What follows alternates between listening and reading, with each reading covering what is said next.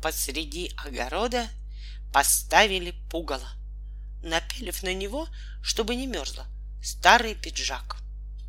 Выглядело оно устрашающе. Глаза так и сверкали из-под измятой шляпы, нахлобученной на соломенную башку по самые уши. Нос был свернут на сторону, с рук свисали на веревочках пустые консервные банки. Как только ветер подует, жестянки зашумят, зазвенят. Страшилище было велено пугать воробьев, чтобы те вишен не клевали. Вот только ему никого пугать нисколечки не хотелось.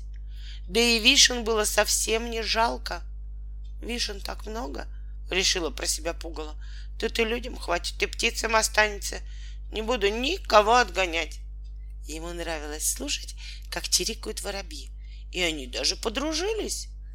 Пришла зима. Не осталось ни вишен, ни воробьев. И пугало до того загрустило в одиночестве, что как-то ночью перелезла через забор и медленно, неуклюже побрело по полю.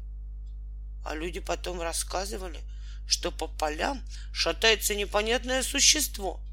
И один мальчик уверял, будто сам видел. Сидит этот бродяга на пне среди кустов, а на нем целая стая птиц. Только никто ему не поверил. Да и кто же поверит в такую чепуху?